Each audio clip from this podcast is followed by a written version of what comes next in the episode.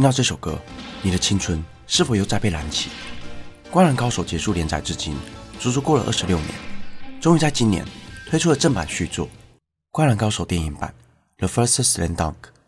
但在多年前，市面上竟曾出现过《灌篮高手》盗版续集，背后不但充满难堪的谎言，更是让作者井上雄彦气到跨海提告。大家好，我是希尔，欢迎收看本集的综合回顾。今天这集就让我为大家介绍。《灌篮高手》抄袭事件。一九九一年二月八日，日本出版商集英社发布了一册有关篮球的漫画。而在这之后几十年间，这部关于篮球与青春的热血漫画，影响了好几个时代，也就是《灌篮高手》。在作者井上雄彦笔下的湘北篮球队，从地方上默默无闻的弱队，到集结误打误撞加入篮球队的樱木花道、超强新人流川枫，还有不良少年宫城良田。以及三井寿的回归，再加上老班底赤木刚宪与木木公演，逐渐得到与老牌强校匹敌的实力。而在日本，篮球并不是一项热门的运动，但《灌篮高手》却是日本数一数二的运动漫画。依循日本爆红漫画惯例，《灌篮高手》在一九九三年成功动画化。可惜在湘北篮球队成功拿到全国大赛的门票时，因为井上雄彦与东映动画公司理念不合，井上突然终止了授权。导致动画在全国大赛前夕戛然而止，造成许多动漫迷的遗憾。而在全国大赛结束后，《灌篮高手》也正式完结。自此之后，无数粉丝都期待看到井上推出续作。且当年如日中天、年仅二十八岁的井上雄彦，只要他肯画，必定能赚进大把钞票。但他曾经说过，如果不在应该结束的地方结束，对作品来说就是一个不幸。两千零四年，为了纪念漫画销量售出一亿册。他在神奈川县立山崎高中废弃校舍的黑板上，用粉笔画出全国大赛后角色们的后续发展，也就是漫迷们心中的艺品。十日后，除此之外，在完结后的整整二十六年间，井上再也没有推出过正式的续作，直到今年才让《灌篮高手》电影版问世。然而，漫迷们衷心的期盼，却给了不肖商人牟利的机会。时间拉回到两千零二年，当时网络上出现一部名为《灌篮二部》的漫画。不管是角色的模样、画风，都与《灌篮高手》中的流川枫神似，且漫画的英文名称 S D Two 更让人误以为是续作。但后续的发展却逐渐证明，这只是一个丑陋的伪物。这套由台湾锦上公司出版的《灌篮二部》，作者有个日本名字，叫做北卓叶。作品中描述一位就读埼玉县梅泽高校高中生的故事。他为了追求篮球队的经理，拼了命加入篮球队，但经理其实爱慕着队中的主将。因此，主角与主将之间就有了余量情节。至于球队的实力则非常弱，弱到校方想将他们解散。于是，指导教练找来了在美国打大学篮球的学长流川，希望将这支弱队打造成劲旅。相信看过《灌篮高手》的人，一眼就可以发现，《灌篮二部》里满满都是《灌篮高手》的影子。不管是作品的名字，也是日本人作者，以及流川这个角色，都在暗示着这是一部《灌篮高手》的续集。然而，有看过《灌篮高手》的人，一眼就能看出两者的差异。《灌篮二部》的作画、分镜和剧情完全无法与原作相比，因此这套漫画当年在网络上被骂得一文不值。连在漫画发表会上，媒体也当场质疑是否涉及抄袭。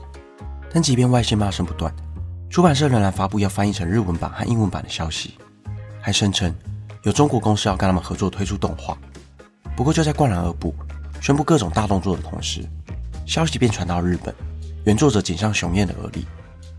两千零四年，井上雄彦到台湾参加国际书展，他也公开提出要对《灌篮二部》采取法律行动。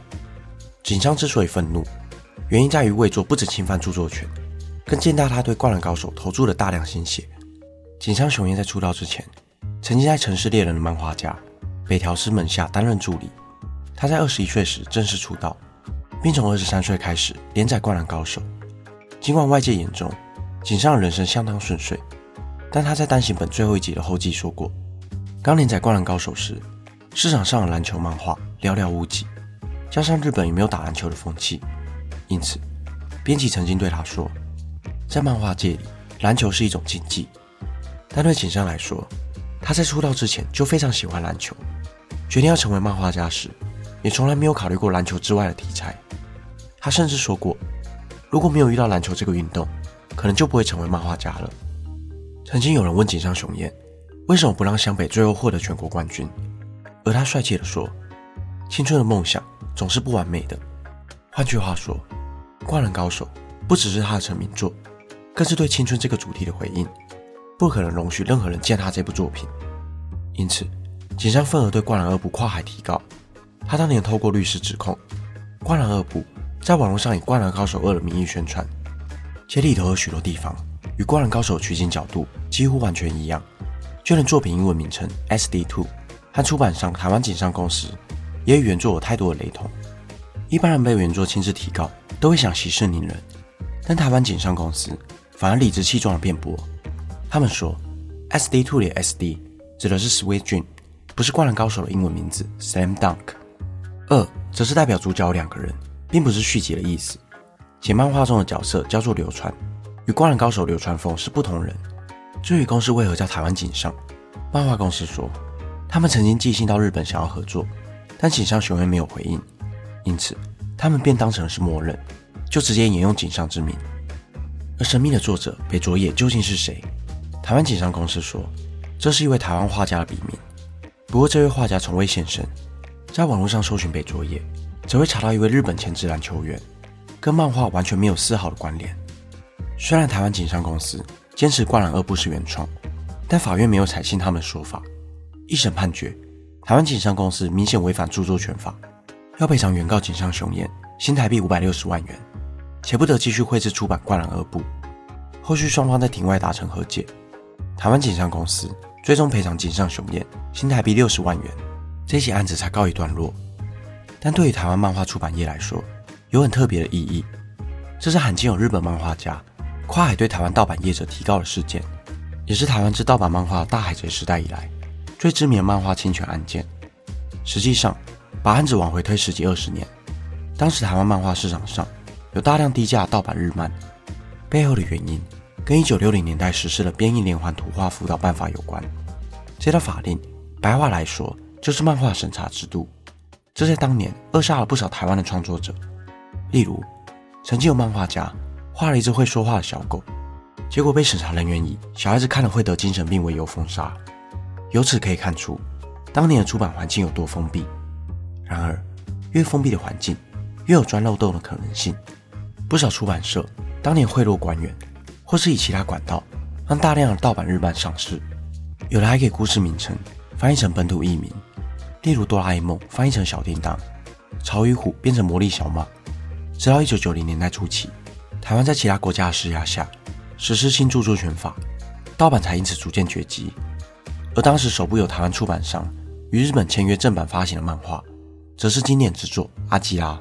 虽然《灌篮二部》看似台湾漫画盗版时代的遗绪，但跟当时的时代背景还是有所不同。当年的盗版源自于法令的不成熟。而且，多数出版社虽然没有取得日方的授权，但他们会标注原作者姓名。某方面来说，有的作品还因此在海外走红。而《灌篮二部》却是要趁原作的热度，借由各种擦边球的方式，诱使漫迷们掏钱购买。